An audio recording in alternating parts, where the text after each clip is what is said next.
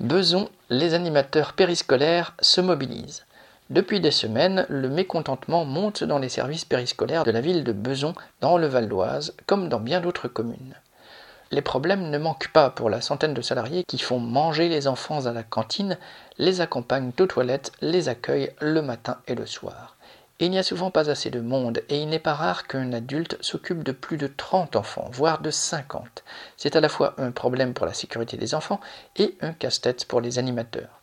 Sur le temps scolaire, les enfants porteurs d'un handicap sont en général aidés par un AESH, mais rarement sur le temps périscolaire, alors que les enfants ont aussi besoin de cette aide le midi, le soir, le mercredi ou pendant les vacances. Au problème des effectifs s'ajoute celui de la précarité. Un grand nombre d'animateurs travaillent avec des contrats renouvelés tous les mois et un volume horaire défini au dernier moment, ce qui veut dire une paye surprise chaque mois. Et au 1er janvier, leur situation doit encore s'aggraver avec la mise en place de la loi de transformation de la fonction publique qui impose de travailler plus sans un sou de plus. Concrètement, à Beson, les hommes travailleront 10 jours de plus, alors que les femmes devront faire 11,5 jours de plus. Les femmes bénéficiaient jusque-là d'une journée pour le 8 mars et d'une demi-journée pour Noël. Eh bien, c'est fini. Personne n'en doute, cette augmentation du temps de travail permettra à la mairie de faire des économies sur le personnel.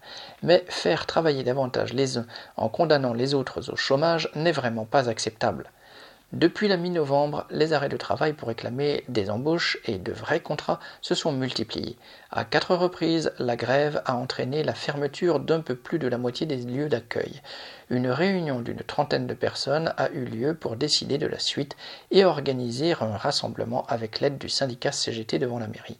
Ayant été reçus par des élus et le DRH, les animateurs ont pu dire ce qu'ils avaient sur le cœur sans obtenir cependant la moindre garantie quant aux embauches correspondant lutte ouvrière.